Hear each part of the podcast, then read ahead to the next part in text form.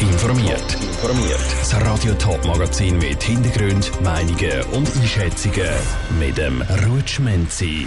Wie viele Kriminelle sind im letzten Jahr im Kanton Zürich unterwegs gewesen und was die Ukraine-Krise für ihren Einfluss auf die kommunalen Wahlen im Kanton Zürich hat, das sind zwei von den Themen im Top informiert. In der Schweiz haben letztes Jahr vor allem Straftaten im digitalen Raum zugenommen. Dafür sind beispielsweise Tötungsdelikte zurückgegangen. Das zeigen die neuesten Zahlen von der Kriminalstatistik. Auch die Kantone haben heute ihre Zahlen bekannt gegeben. Einer davon der Kanton Zürich. Ob es wie schweizweit auch dort weniger Kriminelle unterwegs hat, weiss der Kevin Widmer. Der Kanton Zürich bleibt auch 2021 ein sicherer Kanton. Die Zahl der Straftaten wie Mord oder Gewaltdelikt hat letztes Jahr um 7% abgenommen. Ein besonderer Fokus hat die Kantonspolizei auf häusliche Gewalt, Bekämpfung von Jugendkriminalität und Kriminalität gegen Senioren gelegt. Das hat sich ausgezahlt, meint der Sicherheitsdirektor Mario Fehr.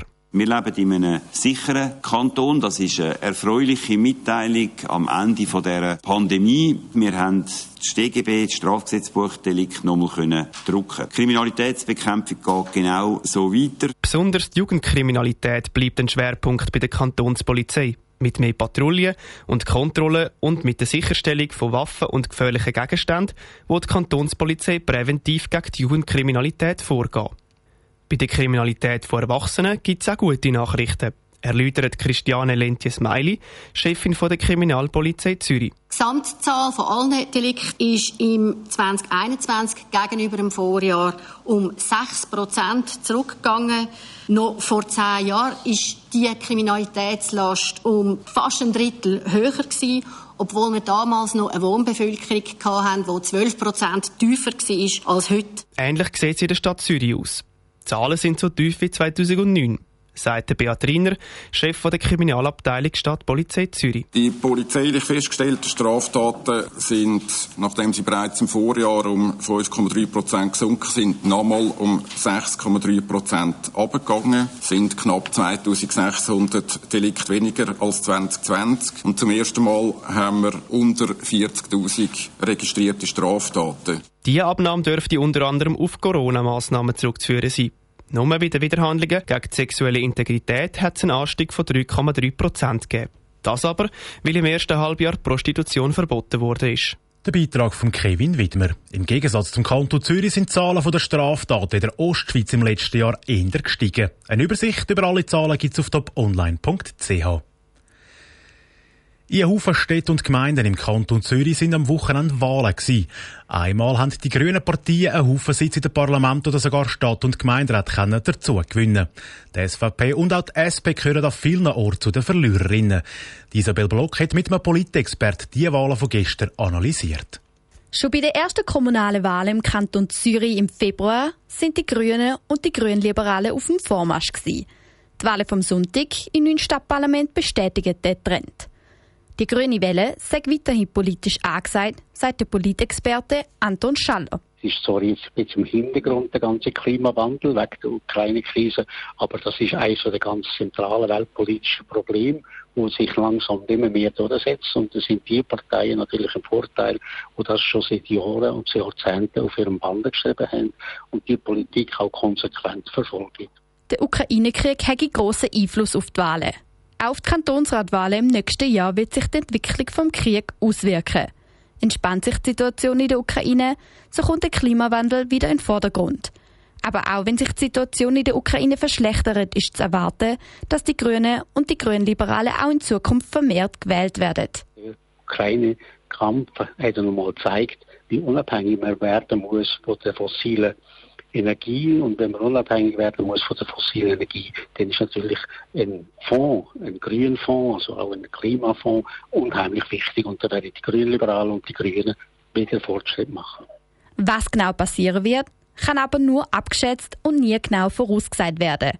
Trotzdem ist der Politexperte Anton Schaller überrascht, dass gerade die SVP so massiv verloren hat in der Deutlichkeit, dass die SVP aus der Regierung fällt, auch im, auf dem Land oder in der größeren Zonen, das hat mich eigentlich schon überrascht, dass es so nachhaltig ist und dass der Erfolg so auch in die Exekutive überspringt. Die Ukraine-Krise hat abgezeigt, dass die Stimmbevölkerung eine Regierung möchte, die eine klare Haltung hat. weil eine klare, gefestigte Position in Krisensituationen sehr wichtig sei und das hätte die SVP offenbar nicht. Isabel Block hat berichtet. Der Politexperte erwartet, dass die grüne Welle bis zu den Zürcher Kantons- und Regierungsratswahlen im nächsten Februar weiter schwappt. Wenn zum Beispiel nach einem schweren Unfall jemand im Spital landet und zum Leben und Tod geht, dann kann es im schlimmsten Fall sein, dass die Angehörigen müssen entscheiden ob die lebenserhaltenden Massnahmen oder Maschinen weiterlaufen oder abgeschaltet werden. Das ist ganz sicher keine leichte Entscheidung. Ganz wenig von uns haben die Entscheidung aber ihren Angehörigen schon abgenommen und haben eine sogenannte Patientenverfügung ausgefüllt. Politikerinnen und Politiker wollen jetzt noch mehr für das Thema sensibilisieren. Aus dem Bundeshaus berichtet Dominik Meyerberg. Ein schwerer Unfall, eine schleichende Demenzerkrankung. Wenn man selber nicht mehr urteilsfähig ist, hilft es, wenn man den eigenen Willen vorher festgehalten hat.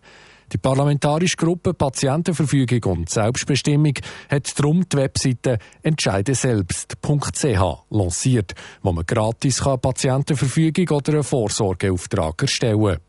Für die FDP-Nationalrätin Doris Fiala hat das Projekt einen persönlichen Hintergrund. Beim Tod von meinem eigenen Ehemann, wo er eine schwerwiegende Diagnose bekommen hat, haben wir das als erstes mit den Kindern, wenn das noch so schwer ist, an die Hand genommen und sind sehr froh gewesen, dass nachher wir immerhin noch uns haben können auf den Willen von meinem Mann beziehen, weil am Schluss wäre das bei ihm aus eigener Kraft nicht mehr möglich gewesen. Es ging bei einer Patientenverfügung also nicht zuletzt auch darum, die Angehörigen bei so schweren Entscheidungen zu entlasten. Auch der SVP-Nationalrat Pirmin Schwander hat in dieser parlamentarischen Gruppe mitgeschafft. Patientenverfügungen und Vorsorgeaufträge sind nicht nur ein Thema für ältere Menschen, betont er. Es gibt einen Haufen TÜV-Fahrer, die jährlich verunglücken. Es gibt Autofahrer, die tödlich verunglücken, vor allem auch junge Leute. Gerade beim ersten schnellen Autofahrt ein bisschen Kurven nicht vertwitschen. Also das passiert täglich. Laut der SP-Ständerätin Marina Garoppio reagieren wir mit dieser Webseite auf ein wachsendes Bedürfnis in der Bevölkerung. Sie ist Präsidentin von Palliativ Schweiz. Bei Palliativ Schweiz haben wir gesehen mit dem Covid-Pandemie, dass immer mehr Menschen, insbesondere ältere Menschen, sich mit den Lebensenden befasst haben. Und wir haben auch viele Anfragen bekommen, wie es mit Patientenverfügung, mit Vorausplanungen. Und deshalb finde ich wichtig, dass auch jetzt die Politik mit diesem Thema sich befasst. In dieser parlamentarischen Gruppe sind sieben Leute aus allen Fraktionen und Sprachregionen vertreten. Selbstbestimmung und der eigene Wille. Themen, die über die Parteigrenzen weg bewegen. Top informiert, auch als Podcast. Mehr Informationen gibt es auf toponline.ch.